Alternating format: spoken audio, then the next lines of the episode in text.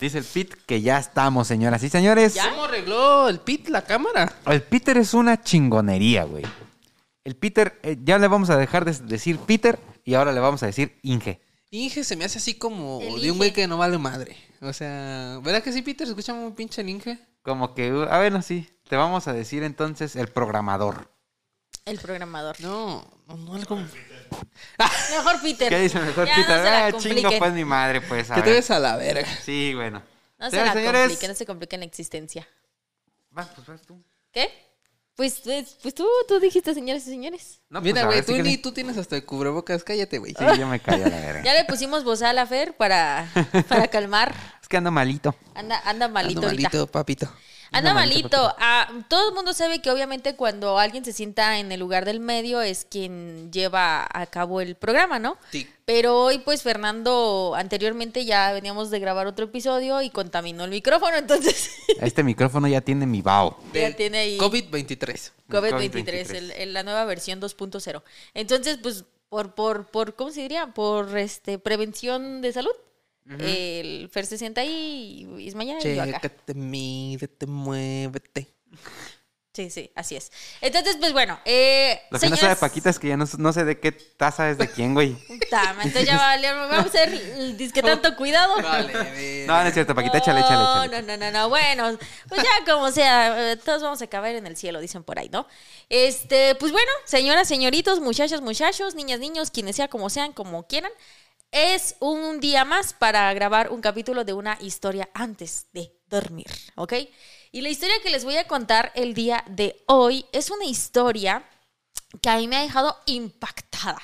Hemos visto ya varios capítulos, hemos escuchado varias historias que Isma, que Fer, que yo hemos traído sobre casos de asesinos seriales. Ajá. Ajá. Y que Asesinos cereales. seriales. ¿Cereales? Asesinos cerea- o cereales cereales? y cereales. Cereales. Ambos dos. Cereales, ok. Ajá, cereales con leche y unos sin leche. Entonces, em, ya después de tantos episodios que incluso ustedes nos han acompañado, creo que ya muchos de nosotros nos hemos hecho, pues no expertos, pero ya más aviondos del tema, ¿no? De que ya si fue un este caso de, de, de- ¿cómo se llama? De amorío, si fue un Que si pedo fue de. un impulso de, de poder, de control del asesino, Ajá. de... Si fue un Más como Sherlock Holmes. Sí, sí, fue una infancia eh, difícil Más y por como eso lo hizo. en Nola. Ándale. Enola Holmes. Enola Que Holmes. no la has visto, te apuesto lo que quieras. No lo he visto. Ah. No. Pero leí la reseña. Uh. Y dije, no, qué pirata. No la voy a ver. Ay, qué mal. Isma, todo lo que tiene que ver con la mujer, en en este capítulo vas a aprender bastante, papacito. Pero todo lo que tiene que Dice ver que con... la Paquita desde que hicimos el Inter, güey, está muy agresiva conmigo, güey. Ya Tiene- quiero ver putazos el día de hoy, señores y señores. Y yo, sé, y yo, y yo sé por qué, güey. Vieron yo pinches por cachetadas guajoloteas. ¿Por qué? Y yo sé por qué, pero no les voy a decir. A ver, ¿por qué? Yo sé por qué. No, tú ni sabes por qué. Y ni siquiera, fíjate, ¿sabes qué es lo peor, Ferras? Mm. Que ni siquiera es por mi culpa, güey. ¿No es por tu culpa? No, ¿No es por la mía? no, es por algo. de- no es la culpa de nadie de los que está aquí. Ajá. Es más, no podemos culpar ni a la Paquita, güey.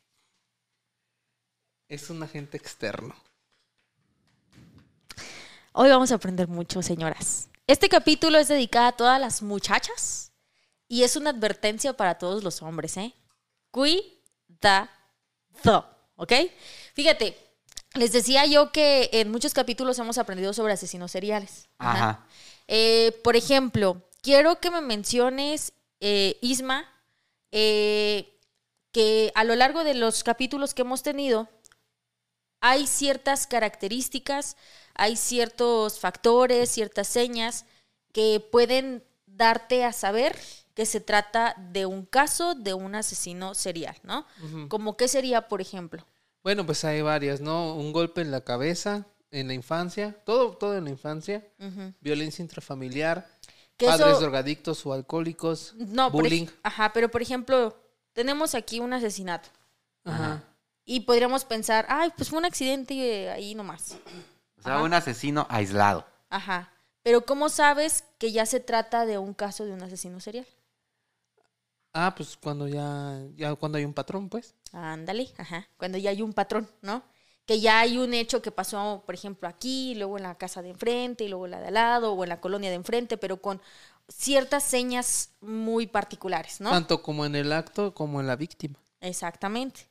Entonces, eh, por ejemplo, eh, Fer, a lo largo de la historia y de lo que tú has leído y de lo que tú has investigado, ¿cuál ha sido el caso que más te ha impactado, por ejemplo, por saber el número de víctimas?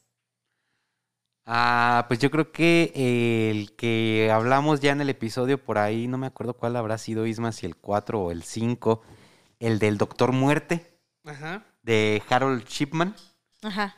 que bueno, como que se sabe con certeza que fueron como ciento y tantas, Ajá.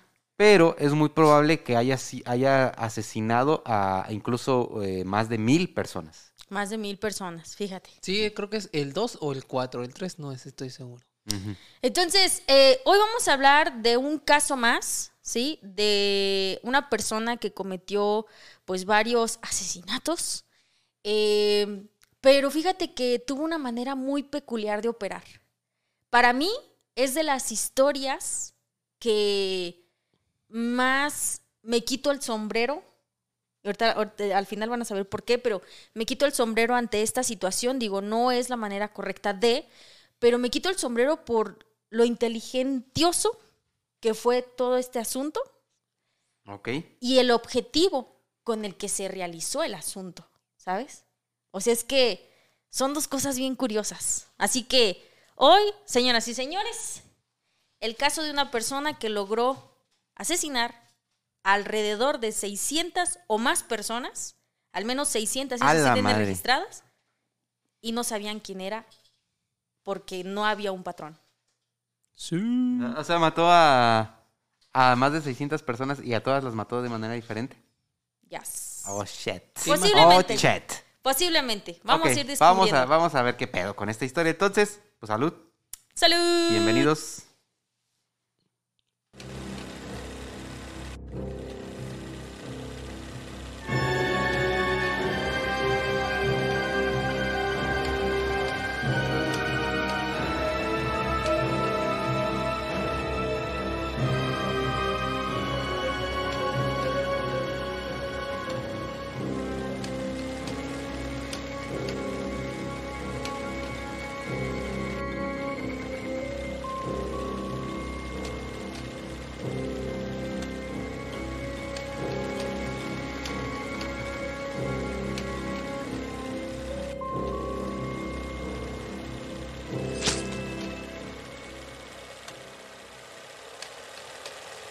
¿Estamos de, Listos. ¿Estamos de retacho? Sí. Ok.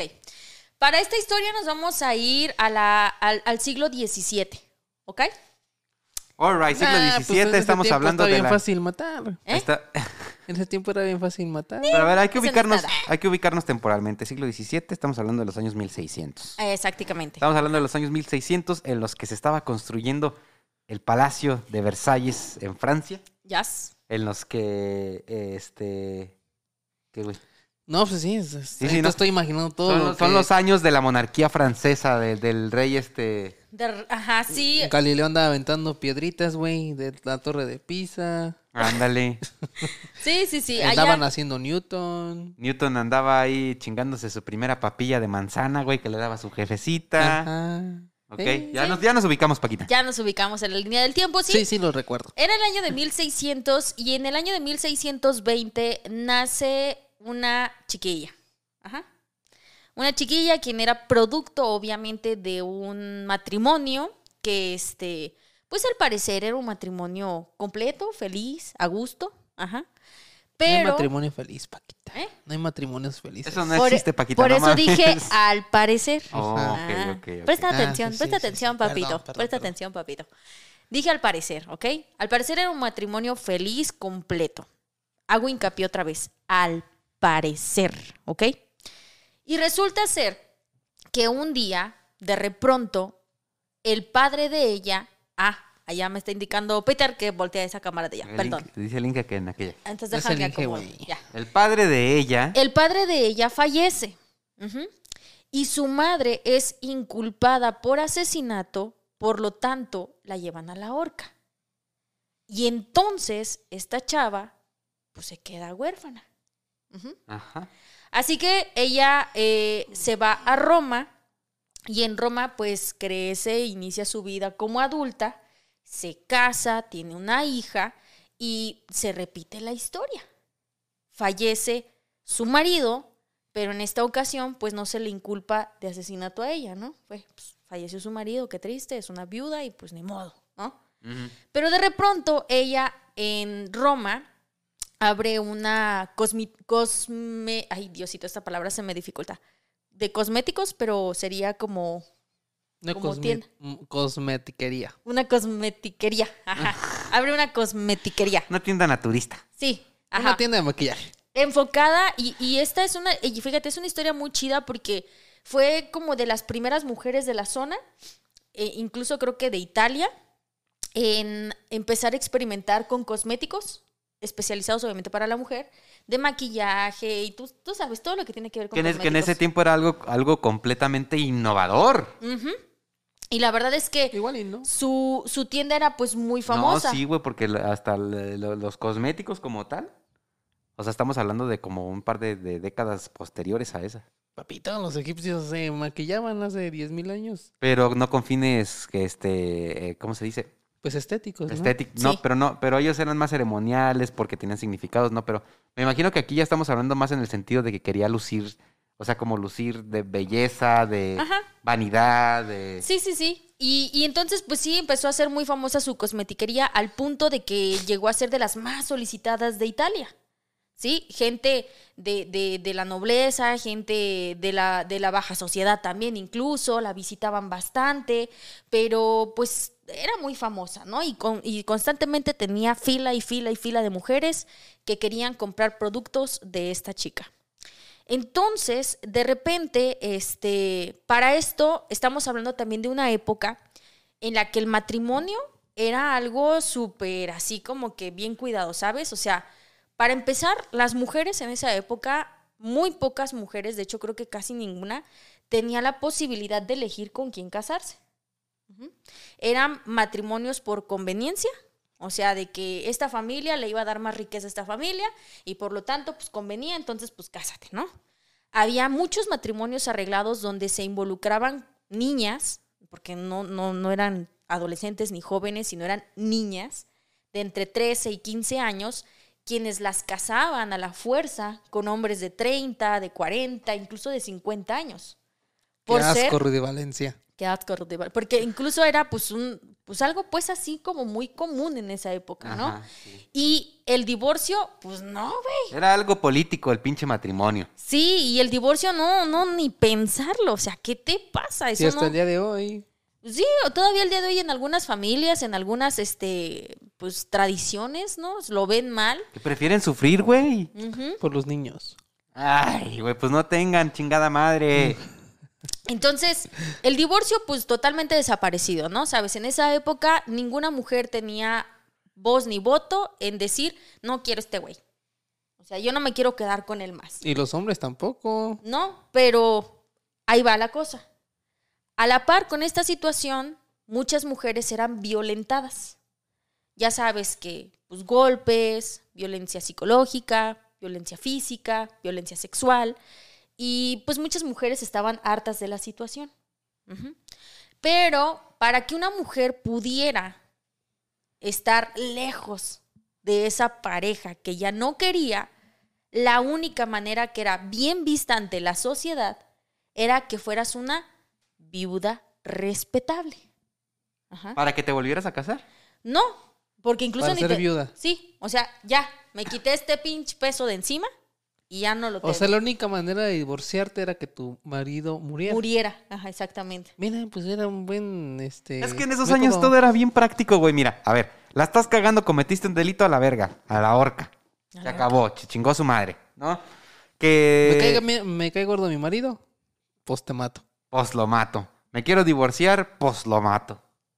Prac- Practicidad, señores, practicidad. Practicidad, pero fíjate, la verdad es que eh, mm, ahorita, por ejemplo, oímos que dicen ellos- ustedes, ¿no? Practicidad y todo esto, pero la verdad es que eh, siendo mujeres y, obviamente si nos está viendo y escuchando alguna ama de casa, alguna mujer que ya pasó por una situación de divorcio, de separación, de arrimonio, de juntación y de desjuntación, saben perfectamente las mujeres, incluso en los noviazgos, que a veces, eh, pues suena muy fácil decir, ay, pues ya, ¿no? Pasa esto y salte o vete o Ya cosas de- así. Déjalo. ¿no? Ajá, déjalo, pero la verdad es que como mujeres, y, y aquí, aquí entra una, una cosa bien, bien, bien importante.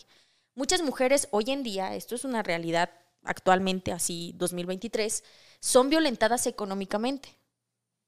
Viven con su pareja, quien les prohíbe trabajar y ellas tienen que quedarse en casa porque tú no debes de salir a trabajar. Pero eso es violencia económica. ¿Por qué? Porque al tú no tener un ingreso, pues no puedes obtener libertad. Porque dependes en su totalidad de lo que él te da. Y si te da, puedes irte, pero si no te da, ¿con qué te vas? ¿A dónde te vas? Y luego eso es- ese es el problema del por qué muchas mujeres se quedan en matrimonios obligadas por la situación de los hijos. La mujer piensa en qué le voy a dar a mi hijo, dónde lo voy a tener, dónde vamos a vivir. Y pensamos como mujeres que no vamos a poder. ¿Por qué? Porque al mismo tiempo la violencia económica viene con violencia psicológica. O sea, el vato dice, no la dejo trabajar y no vas a trabajar porque si tienes trabajo vas a tener dinero. Exacto. Y si tienes dinero te vas a sentir superior y entonces ya no te voy a poder manipular y controlar como lo hago. Y como te digo, con la violencia económica viene la violencia psicológica. Tú sin mí no eres nada, por mí tienes lo que tienes, y entonces empieza este juego para que nosotras pues creamos que Sí, eso es la realidad. realmente. Ajá, entonces ya no podemos huir, ya no podemos salir de ese círculo y ahí nos mantenemos. Es la realidad y es una realidad que se venía manejando desde esa época. O sea, es algo que pasaba en ese entonces. Entonces, ahora, regresando a la cosmetiquería. Esta cosmetiquería empezó a hacerse muy famosa. Muchas mujeres empezaron a visitarla. Y para esto, pues aquí ya entra nuestro personaje que platicamos al principio del video se llama Julia Tofan, la mujer que asesinó a más de 600 hombres, solo hombres. Eh, se tiene como que el registro que fueron 600 hombres, pero fueron más de 600 en el siglo XVII y todavía hasta el año de, del 1700 y tantos. Aunque ella ya haya muerto. Después de 100 años, siguieron muriendo hombres. Ah, Ok. que la chinga. Por ella. Por ella. Oh, ya, ya, ¿Ok? Ahí les va cómo, cómo operaba Julia, ¿va?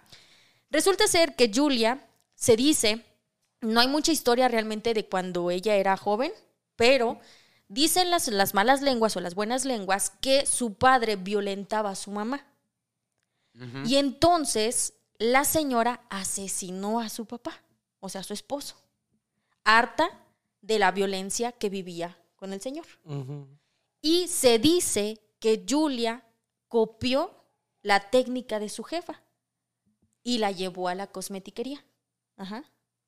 ¿Qué fue lo que Julia hizo? Bueno, Julia empezó a experimentar con algunos ingredientes naturales hasta lograr tener el elixir perfecto en toda la historia, que incluso los de eh, expertos en criminología, laboratorios, nunca llegaron a encontrar la pócima exacta. Güey, como la receta de la Coca-Cola. O sea, nadie supo bien exactamente qué contenía el elixir. Que originalmente. Te voy a quitar el. el- este, el-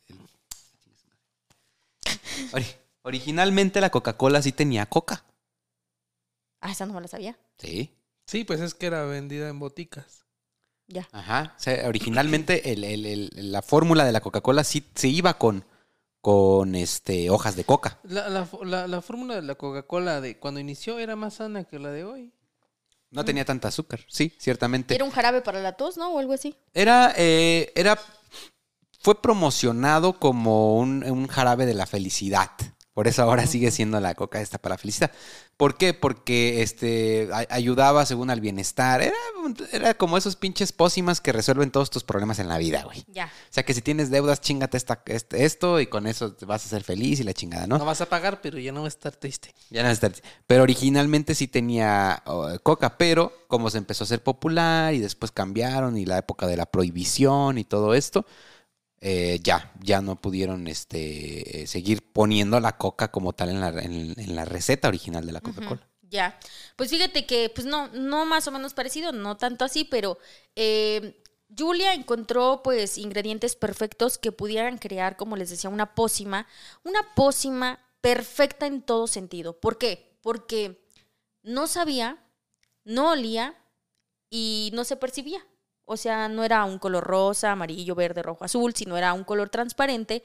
Era una pócima que para esto Julia pues la creó para ayudar a todas esas mujeres de aquella época que vivían en estos matrimonios eh, de conveniencia y que eran mujeres eh, violentadas. Para esto, fíjate, esto, esto está muy cabrón, güey, porque en esa época era una red muy cañona de mujeres. Ni una abría la boca.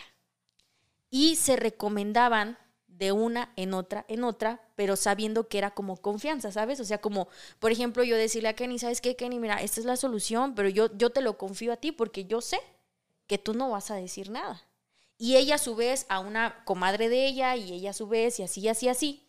El chiste está que fíjate cómo operaban. Llegaban a la, a la cosmetiquería de, de Julia, eh, ellas les, ella le, les platicaban la situación, entonces Julia les decía, ah, Simón, ahorita te doy el remedio, ¿no? Sacaba una botellita, le explicaba qué era la botellita, cómo iba a funcionar la botellita, pero además de eso, Julia las instruía, güey, como si fuera una maestra dando una clase de eh, matemáticas, de español, de ciencias naturales, güey, un instructivo, una receta de cocina de qué era lo que tenían que hacer, qué era lo que tenían que decir y cómo tenían que reaccionar en el momento de que su marido falleciera. A ver, pues, ¿y cómo? ¿Mm? ¿Y cómo? A ver, pues, Espérate. ya, chingada, pues me tienes con Espérate, el Jesús en la espérate. boca. Ella les decía todo, así de, tú tienes, es más, te tienes que vestir de tal manera, tienes que hacer los ojos así, tienes que torcer la boca de esta forma, tienes que decir estas palabras y cuando tu marido fallezca, tú vas a pedir que se les haga un chequeo de qué fue lo que lo detonó para que se crea que tú estás dolida, que tú estás sufrida. Tú vas a llorar, tú vas a hacer esto, ta, ta, ta, ta, ta. Todo, ella les decía cómo tenían que reaccionar, qué era lo que tenían que hacer, ¿ok? Ahora, vamos a, vamos a ver una fotografía de este elixir. Ajá. Pensé que de Julia. No, pues, hijo, tan- Ahorita va a preguntar, ¿estaba chida? estaba chida. estaba No, chida. estoy seguro que está chida. No, no vamos a ver una foto de Julia porque pues, estamos hablando del año de mil, 1600. Va a haber pues ilustraciones de ella, ¿no? Una representación, pero foto como tal pues no hay. Este, aquí vamos a ver en este momento en pantalla lo que era la botellita del elixir, ¿ok? Oye, pero, o sea, estamos viendo un frasquito chiquito. Todo lo que venga en frasquito chiquito, Cuidado. warning. Aparte está lindo el frasco. Sí, era un frasco que Julia había diseñado precisamente para que pudiera estar en el tocador de las damiselas sin pedo. A ver, y ahí está como un, ¿qué es? ¿Como un rey? Es Baltasar. No, es este, a ver ahí qué dice Isma en chiquito. Bari. Bari. Ajá, ¿quién es? ¿San Nicolás de Bari? San Nicolás de Bari. ¡Ah! ¡No mames, neta! Sí. ¿Se acuerdas, ¿Te acuerdas en el episodio? Tú no estuviste, güey, pero ¿te acuerdas en el episodio de la Navidad? Ajá. que sí, hablamos sí, sí. sobre San Nicolás de Bari, que, dio origen a la leyenda de Santa Claus. Eh, ajá, pues aquí también tiene participación en este capítulo. Este San Nicolás de Bari. Todo se conecta, güey. Se es- conecta. es potente. Eh, pues precisamente como lo vieron en pantalla, ese frasquito, te digo, Julia lo diseñó precisamente para que pudiera estar en el tocador de las mujeres y que pudiera pasar desapercibido. El frasco decía maná de San Nicolás de Bari. Las instrucciones y todo lo que venía en el frasco era una sustancia que haría que la piel de las muchachas se viera preciosa. O sea, era como un serum que hoy decimos hoy en día, ¿no? Era un tratamiento de belleza. Así decía el frasco. Puro pedo. Puro pedo, obviamente. Era para taparle el ojo al macho, para que nadie sospechara de que, pues, acá, ¿sabes? Entonces estaba muy chistoso porque imagínate que yo llegaba y visitaba a mi comadre en, esa- en esos años. Estábamos en la red y yo veía un frasco de San Nicolás de Bari en el tocador. Yo ya sabía qué pedo. Tú ya sabías que se iba a morir el esposo a la chingada. Sí, ya, ya sabíamos aquí, como viejas, ya sabíamos que aquí este güey prontito ya está visitando San Pedro. Aprovechaban para pedirle dinero prestado. Ahí te va, no, ahí te va la cosa. Espérate, porque esto no termina aquí. Resulta cabrón. ser que, pues, eh, para todo esto, pues los hombres, eh, muchos de ellos, arrepentidos de todo el mal que le habían hecho a su vieja, las ponían como herederas de toda su fortuna, los que eran riquillos, ¿verdad? Pero fíjate que eh, Julia no específicamente trabajaba para la gente riquilla. Ella incluso estos elixirs los vendía a la gente más pobre, a las mujeres pobres, porque ella sabía que era en donde más violencia, violencia perdón, se vivía. Y las que si pasaba algo, pues iban a quedar y sin nada, ¿no? En la calle. Exacto. Entonces, em, pues ya, pasa esta situación. Ahora vamos a ver una, una ilustración De, de, de Julia Tofano y al lado de su, de su bello frasquito, ¿verdad? Obviamente.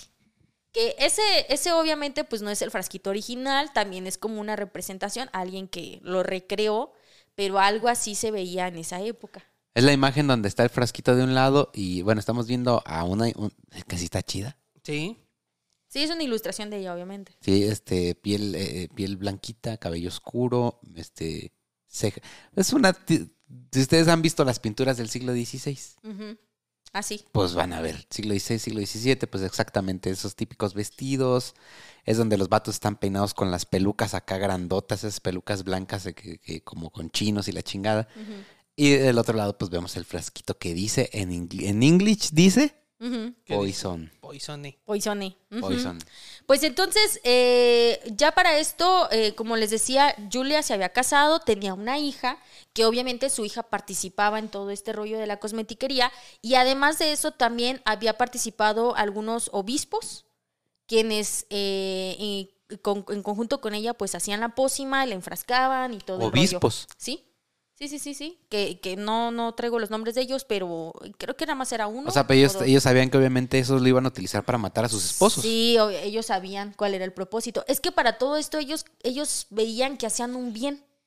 Ajá, o sea, le quitaban un mal a muchas mujeres que no podían quitárselo. Pero asesinando, Paquita. Pues es lo que te digo, o sea, ellos, ellos lo veían así. Ahora, ¿qué pasaba con los hombres cuando tomaban este elixir? ¿Qué era lo que les sucedía? Pues ahí te va. Para esto, eh, Julia les daba órdenes a las chavas de que lo pusieran en las bebidas, lo pusieran en la sopa o lo pusieran en cualquier cosa que fuera un caldo. Ajá. No iba a oler, no iba a saber y no se iba a ver. Era imperceptible o, percibible, impercibible, ¿no? ¿Cómo se diga? Percibible. Ajá, o sea, no, no, se, no se daban cuenta, ¿ok? Y no te iba a matar de fregadas. O sea, no iba a ser a la primera, de que ya te tomabas este caldito y ya, aquí colgaste los tenis. No. Iba a ser eh, eh, progresivo, ¿ok? El primer día ibas a tener mucho cansancio. Todo tu cuerpo te iba a doler. Los brazos, las piernas, como si hubieras corrido demasiado. Estoy malito, Ojo, güey, ojo, eh, Isma, porque muchas, o sea, el otro día decías que andabas bien cansado, güey. Sí. Después, el segundo día, si lo, si lo seguían tomando, iban a, a presentar una ligera tosecilla, así. Como una tosecita y fiebre. Como yo. ¿Ok? Y como tú, Ferra, también. y después de eso. Nosotros diciendo, güey, ando bien malo de la gripa, güey. ¿Cuál chingado me están envenenando, güey? El San Nicolás Valí. El tercer día. Valí madre. Iban a tener más fiebre, incluso podían presentar náuseas, vómito y. Hipo. Hipo. nah, no es cierto, ¿sí? Les iba a crecer el cabello hasta casi el hombro, güey, más o menos. Iban a tener una, obsesión y una filia hacia la mayonesa, güey. Ajá, poco a poco, así. Se iban a quedar dormidos todo el día. No iban a salir a trabajar, güey. Ah, no soy yo. no, a ver, a ver, ¿qué parte de la historia ya me estoy perdiendo? Ya no sé qué es realidad y qué es ficción. El tercer día iban a presentar fiebre, iban a presentar síntomas como parecidos a un resfriado. Ajá. Pero de esos resfriados que los tumban a la cama y que no pues no se pueden levantar, ¿no? Así. Y entonces, poco a poco se iban a ir agravando estos síntomas hasta que fallecieran. Para esto hubo un caso donde un médico participó, pues obviamente para curar a una persona, a un hombre, pero pues él iba y le daba medicamentos y le hacía estudios y bueno, los estudios que se podían hacer en esa época y no encontraban nada. Y no, no mejoraba con los medicamentos, se empeoraba hasta que se morían. Entonces, pues eh, en esa época se dio muchas muertes de muertes naturales, les decían, o como muertes prematuras a hombres de muy temprana edad. Hablamos de entre los 30, este, bueno, en ese pues, entre 30 y 40 y 50 años más o menos, ¿no? Pero de los Muy 25 a los 40 ya estaban petateándose. Ajá. Eran jóvenes en esa época, ¿no? De cierta manera. Pero, este, pues, eh, eh, eh, es estas muertes que se empezaron a dar. ¿Qué fue lo que pasó? Julia, pues, siguió con el changarro, siguió con el negocio. Como les decía, era una red de viejas que nadie decía nada, todas eran compis, porque también sabían que si una eh, echaba de cabeza, pues era una red que se iba a descubrir. hasta Iban a empezar a, investigar más muertes y, Y todo. como el ya había-. Y como ya había, juntas. ajá, y como ya había involucradas mujeres que eran riquillas, pues no convenía que se abriera la boca, ¿no? Para esto, pues llega una, güey. Una vieja que es recomendada, llega, hace todo lo que Julia le dice, le prepara un caldito de sopa a su marido, y de repente, y aquí es donde digo, ay, amiga, al Se final arrepiente. se arrepiente. Ay, no mames. Y cuando el vato error, estaba así, güey, así, con la sopa así, mira, así de, De novela le dijo, ¡No! Sí, le grita, Estaba deja, deja, no te lo tomes, por favor, discúlpame. Era un veneno que te iba a dar porque ya no te aguanto, maldito, y así. Ay, mi- Obviamente este vato, ¿qué fue lo que hizo? Su reacción, pues se le lanzó encima y le empezó Putiza. a meter una chinga hasta que la hizo hablar, porque ella no iba a hablar, pero la obligó a punta de golpes y de todo. Después lo llevó a la policía, la policía la siguió torturando para que ella abriera la boca y dijera quién fue. Para esto también se dice que dentro de la policía había personas que sabían del trabajo de Julia y le avisaron que, que pues ya la habían echado de cabeza. Entonces Julia huye de Roma y se va a Nápoles. Y allá en Nápoles Con el Chucky. Eh, Chucky Lozano. se va a Nápoles y allá en Nápoles la resguardan en una iglesia. Ajá. Y en esta iglesia pues se queda un tiempo, pero de repente pues la encuentran. La obligan a salir Es que todos los caminos conducen a Dios. Pues sí. La obligan a salir, la llevan a la horca, a ella, a su hija y a algunas otras mujeres que también después Julia fue torturada para que ella pudiera decir, Decir quién es. quién y quién. Ajá. Reveló el nombre de 40 mujeres, más o menos. No las agarraron a todas, pero a unas cuantas, a ella, a su hija y unas cuantas, las llevaron a la horca y pues fallecieron. Ajá. Ahí quedó la historia de Julia. Pero, ¿por qué les decía yo que después de 100 años se decía que seguía asesinando hombres? Una de sus víctimas se dice, se rumora, no es algo que esté completamente comprobado, ajá, pero se dice que una de sus víctimas, ah, obviamente vamos a ver una, una foto de Julia antes de, este, de, de cuando ya andaba, bueno, no es una foto, pues, es una ilustración, ¿no? Pero vamos a volver a ver a Julia de ya cuando andaba como que en las últimas, ¿no? Esta es, esta es Julia otra vez. Pues se veía más chida. Y ahí con... Y ahí está con su puto frasquito. Sí. Uno mismo, wow, wow. Y ahora, ¿por qué les decía que según tenía como más víctimas después de 100 años? Porque en el año de 1700 y cacho, que no me acuerdo exactamente la fecha, eh, pues es- hubo una de las muertes como más famosas. No está 100% comprobado, pero él dijo en, sus últimos, este, en su lecho de muerte que él fue envenenado con la sustancia tofano. Y pues obviamente al ver la fotografía, pues todos vamos a saber quién es, ¿no? ¿Verdad? Sí, ¿Quién Luis. es? ¿Eh? ¿Quién es? es Mozart. Mozart. Ah, sí.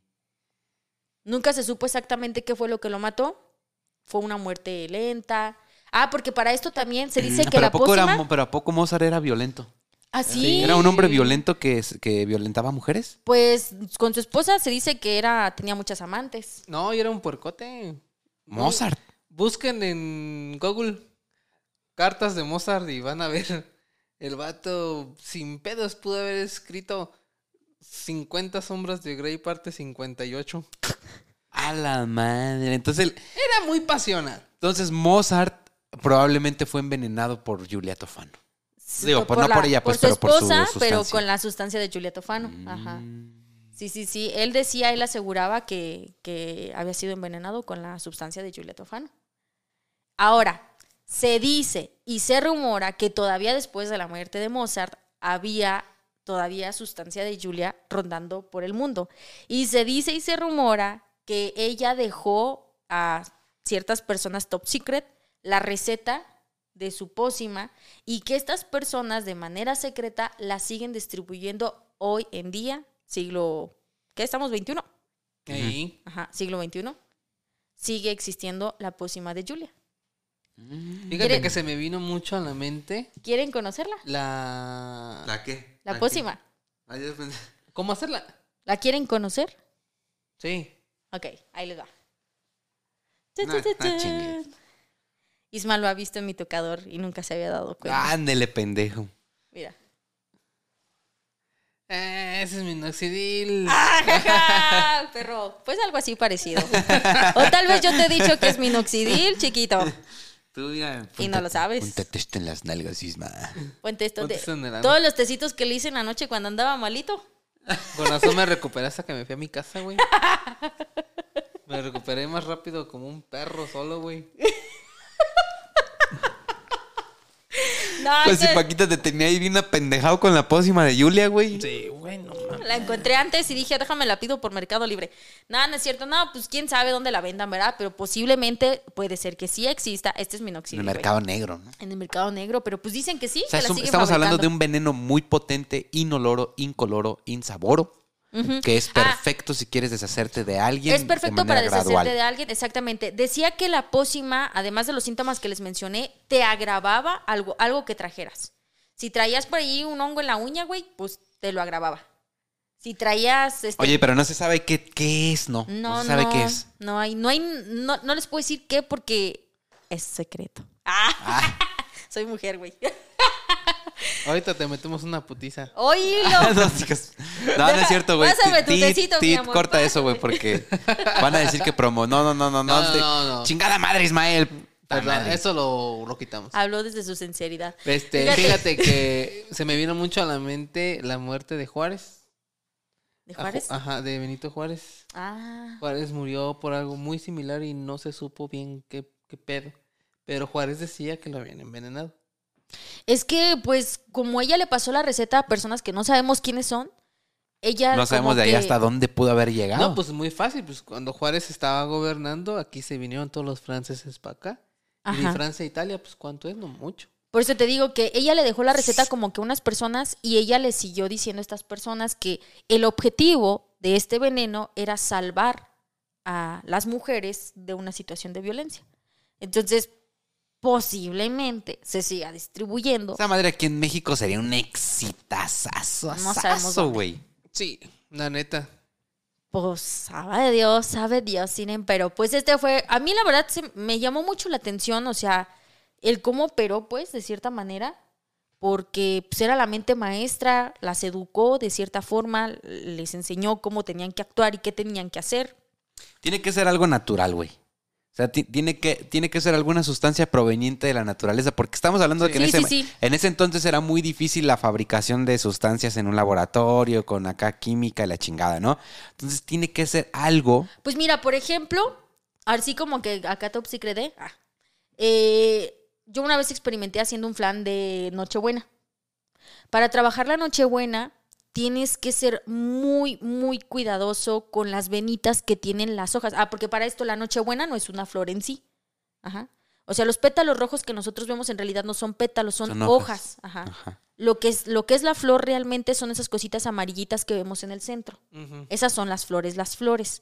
Pero, por ejemplo, si tú quieres trabajar la nochebuena para hacerla comestible, pues sí tienes que tener mucho cuidado, porque esa lechita blanca que le sale a la nochebuena es Mm. tóxica.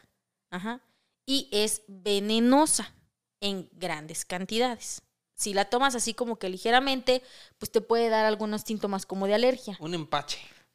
Pero si lo tomas en grandes cantidades, y hablo no solamente de que te sirvan una taza llena de lechita de, de Nochebuena, sino que, por ejemplo, todos los días, de manera continua, te dieran la misma cantidad en un periodo de una semana, semana y media. Curbay. Todo por la Navidad. Todo por la Navidad. Entonces, cuando quieres trabajar la Nochebuena, tienes que tener mucho cuidado de no cortar esas venitas para poder hacer la comida que quieras preparar. Y ¿Quién no- quiere hacer Yo ni siquiera comida sabía que con era. Nochebuena, sí, güey, yo ni no siquiera. mames? Bueno, no sabía, no tenía ni idea que fuera comestible. Pues o es que, que se mi- pudiera hacer comestible. Es que cuando yo terminé mi carrera hicimos el rollo de la florifagia, pues, O sea, del arte de comer flores. Entonces Todo tuvimos se que, puede comer, Ferrar. tuvimos que experimentar con muchas flores y me tocó experimentar con el cempasúchil, con la nochebuena y con otro tipo de flores. Ande, cabrón. Que incluso, ¿te acuerdas cuando una vez me tragué una flor allá en las Américas? Sí, le apestó la boca ajo como tres días, güey. Güey, no lo hagan. Pero, Pero- por ejemplo, Paquita se aventó un, no sé si era flan, de cempasúchil. Sí. Güey, esa flor tiene un sabor impresionante, o sea, impregna el sabor del pan impresionante. No sé por qué no lo han replicado. Es que es muy difícil trabajarlo también porque si no amarga. Pero bueno, hasta aquí el capítulo del día de hoy. No vayan a hacerlo de la Nochebuena porque si vienen matando a alguien. Pero, este, pues bueno, eh, este es un capítulo más. Yo no sé si les gustó o no tanto, pero a mí sí me llamó bastante la atención. Sobre todo, pues el objetivo que tenía ella, ¿no? Que de cierta manera, pues, digamos, era bueno, pero no era la manera de hacerlo. Yo me quedo con la eficiencia, güey. O sea, con, primero con el conocimiento de, de, de Julia, de, de cómo co- trabajar de manera química esta sustancia para que no tuviera olor, color, nada. Este, saber qué tanto, qué, qué cantidad y todo este pedo se me hace impresionante. O sea, ella pudo haber sido una química espectacular. Yo no sé qué chingados hacía de cosmetolo, cosmetología. Cosmetóloga. Ándale, eso. Pues sí. La verdad es que sí está muy interesante. Yo nada más me imagino a esas mujeres llegando. ¿Me da un rubor para mi marido? O, o cómo pedían, ¿no? No, por la eso nos dicen Nicol- güey. Por eso nos dicen rímel. Sí. Eh, exactamente, el rímel. Recuerda que siempre puedes cambiar de rímel. Por eso estás. Aguas, aguas. Cuidado, cuando una mujer se enoja, aguas. Y por eso las mujeres de lejitos. Nada más dales amor un rato y después te vas. Eso es lo que llevó a la muerte a más de 600 hombres en el siglo Siempre XVII. respeta a las mujeres. Señores, señores, eh, muchas gracias, Paquita. Muy buena historia, la verdad sí me gustó, está interesante. Y me quedo con eso de Julia. Y pues nada, episodio número 61 ya de una historia antes de dormir. Vamos avanzando, vamos continuando con. Continuamos continuando. ¿Verdad? continuando. Con más historias ah, eh, eh, de este tipo y historias que pues, ustedes ya saben que eh, les gustan y todo el show. Déjenos todos sus comentarios. No se olviden de suscribirse a este canal de YouTube. Si están en YouTube, si están en Spotify. También nos sirve mucho en Spotify que nos dejen ahí un comentario, ¿no? Hay una parte de- en el... en- ¿Ya se pueden dejar comentarios en Spotify? No, calificación. Ah, ya. Perdón, no comentario, calificación. De ustedes se meten a, a Spotify a buscar este, una historia antes de dormir y ahí hay estrellitas y le ponen estrellitas, este, le ponen cinco. Cinco, no de mamones que una. No. No, pongan lo que ustedes quieran. Este, pero eso nos ayuda también para que pues el canal, el, el perfil de Spotify pues tenga más, este, eh, llegue a más personas, ¿no? Entonces, síganos también en todas las redes sociales, Paquita.